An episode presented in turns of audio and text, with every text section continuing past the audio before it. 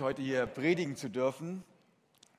Und ähm, dieser Predigtreihe Selfie mit Gott freue ich mich besonders, das Thema Glücksmomente mit euch betrachten zu dürfen. Dazu eine kurze Geschichte. Ich komme aus Fritzlar, einer kleinen Stadt mit 15.000 Einwohnern.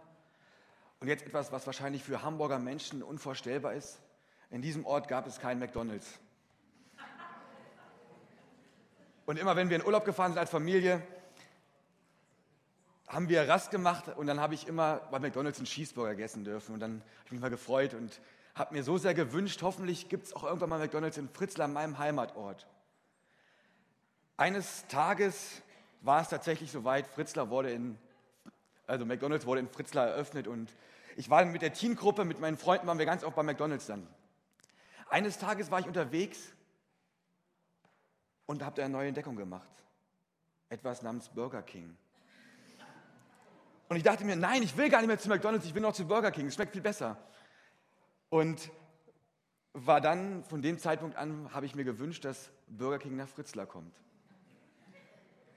Eines anderen großartigen Tages wurde Burger King in Fritzlar eröffnet und ich war ganz oft bei Burger King.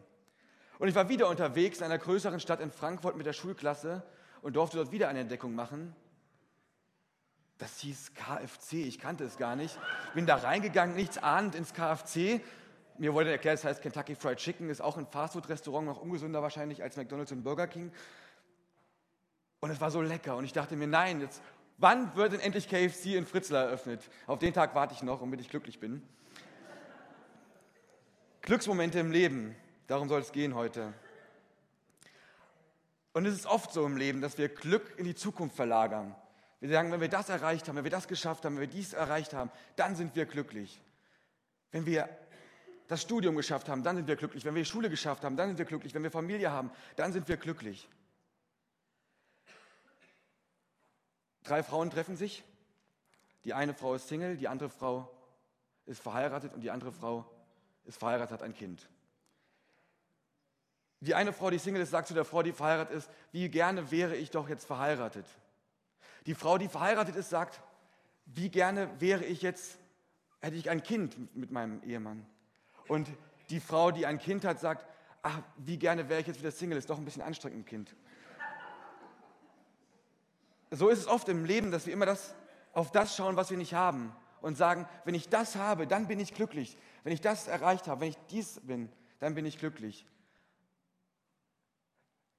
In der Bibel gibt es einige Geschichten von Glücksmomenten, von wahren Glücksmomenten, wo, wo was Großartiges passiert ist.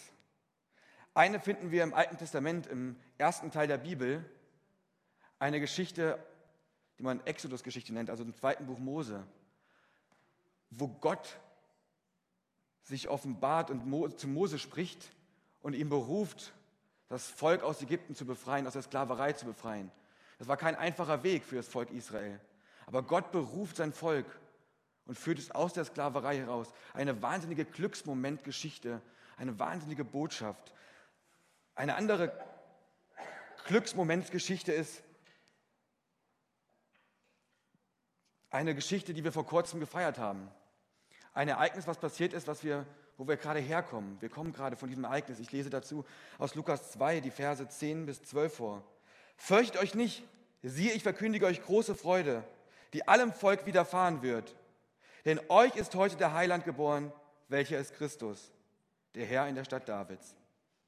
Und das habt zum Zeichen der Welt finden, das Kind in Windeln gewickelt und in einer Krippe liegend. Wer schon mal an Weihnachten im Gottesdienst war, kennt diese Geschichte. Das ist die Geschichte, wo ein Engel zu den Hirten kommt und sagt, der Heiland ist geboren, der Heiland ist da, er ist in diese Welt gekommen. Und faszinierend, er ist ganz Mensch geworden. Was ein wahnsinniger Glücksmoment das gewesen sein muss für die Hirten auf dem Feld. Die Hirten, die außerhalb der Gesellschaft waren, am Rande der Gesellschaft waren. Zu denen kommt ein Engel und erzählt ihnen, Jesus, der Heiland ist gekommen. Und er ist in Windeln gewickelt, er ist ganz Mensch geworden. Wie wir alle mal in Windeln gewickelt waren. So ist auch er in Windeln gewickelt.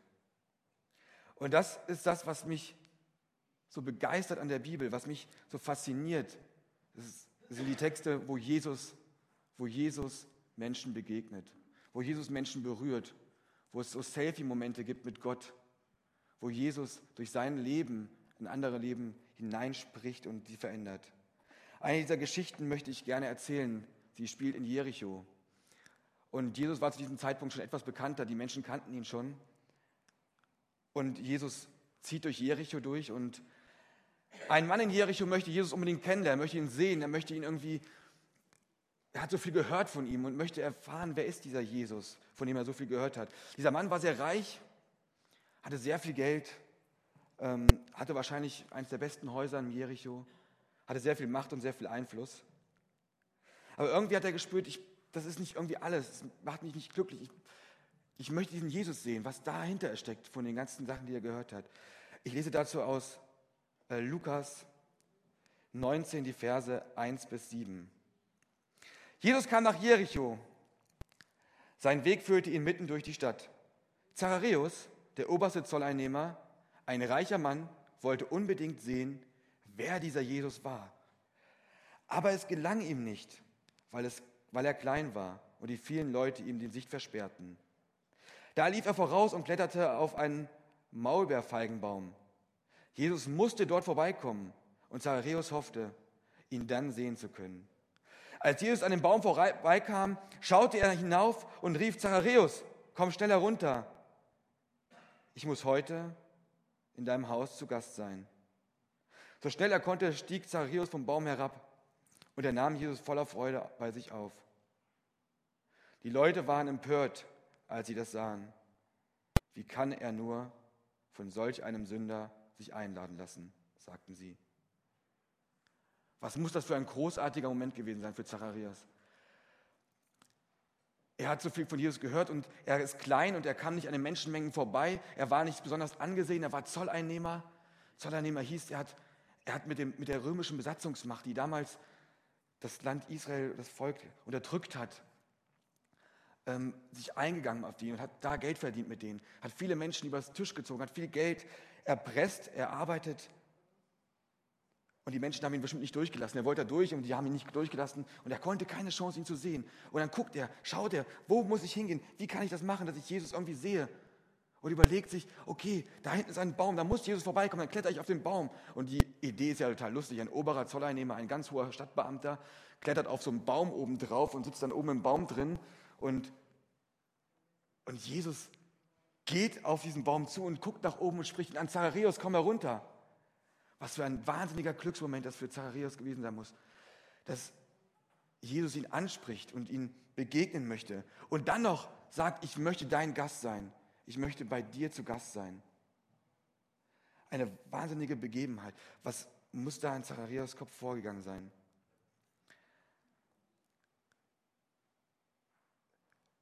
Und diese Begegnung, die daraus entsteht, Jesus lässt sich von ihm einladen. Und, und man sieht schon die Menschen, die das mitbekommen, die sagen, das kann doch nicht sein, das ist ein Sünder. Wie kann Jesus nur mit dem Menschen mitgehen? Wie kann Jesus nur zu diesen Menschen gehen und sich da einladen lassen, Gemeinschaft haben, das Leben mit ihm teilen? Und genau zu diesen Menschen kommt Jesus. Genau zu diesen Menschen ist Jesus gegangen, zu Zacharias, der ausgeschlossen war aus der Gesellschaft, der, der vielleicht viel Geld hatte, aber irgendwie doch damit nicht glücklich wurde. Und diesen Menschen spricht Jesus an und sagt, komm herunter, ich will dein Gast sein. Ein wahnsinniger Glücksmoment. Ich glaube, wenn, wenn, wenn er damals ein, Selfie, ein Smartphone gehabt hätte, hätte er bestimmt ein Selfie mit sich und Jesus gemacht. Vielleicht am Abendessen und gepostet oder irgendwie sowas gemacht, um diesen Glücksmoment festzuhalten. Um diesen Moment festzuhalten, yeah, Jesus, der Heiland kam zu mir und hat mich angesprochen. Ja, das ist auch der Sinn von Selfies. Und ich glaube, dieses, dieses Ereignis hat hat Zacharias nie wieder vergessen.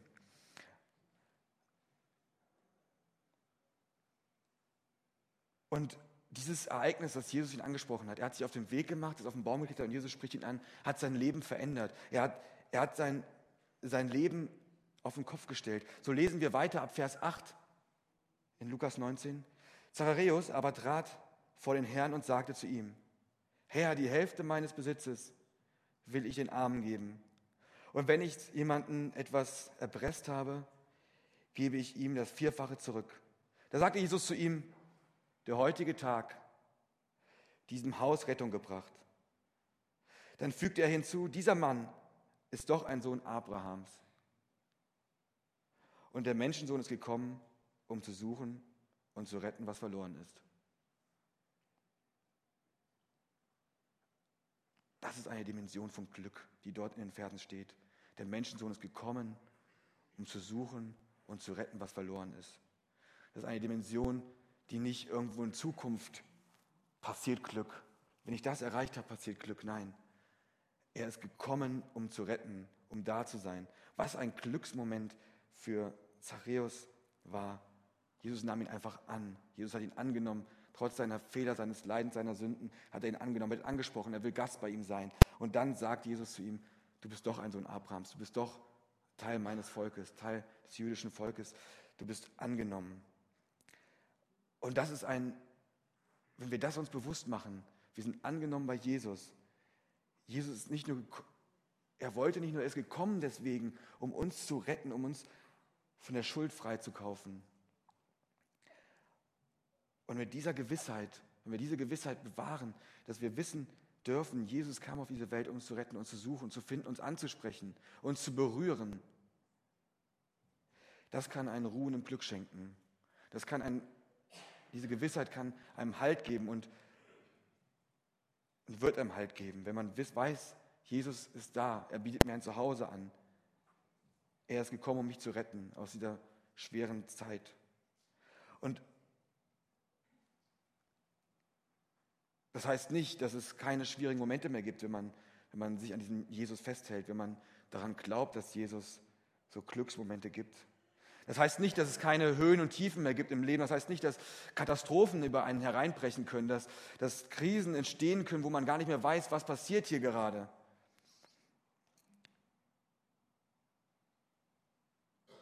Vor ein paar Jahren gab es eine schwere Zeit in meinem Leben, da ist mein Vater überraschend ins Koma gefallen. Und ich bin gerade Christ geworden und habe mir gedacht, das, was ist da jetzt los? Er war im Koma und lag dann leblos im Krankenhaus, doch lebend da. Ich, eine ganz schwierige zu beschreibende Situation, seinen eigenen Vater im Krankenhaus besuchen zu müssen, zu dürfen und zu sehen, er wird nur noch von Computern, von Schläuchen am Leben erhalten. Man nicht mehr genau weiß, was bringt die Zukunft, wo ein der Boden unter den Füßen weggleitet und man nicht genau weiter weiß. Zeiten der Krise kommen und Und es fällt dann manchmal schwer, dieses Glücksempfinden zu haben. Und ich hatte zu dem Zeitpunkt keine sonderlich gute Beziehung zu meinem Vater und ich habe mir die ganze Zeit gedacht, warum ist das jetzt passiert? Ich hätte es noch so viel klären müssen.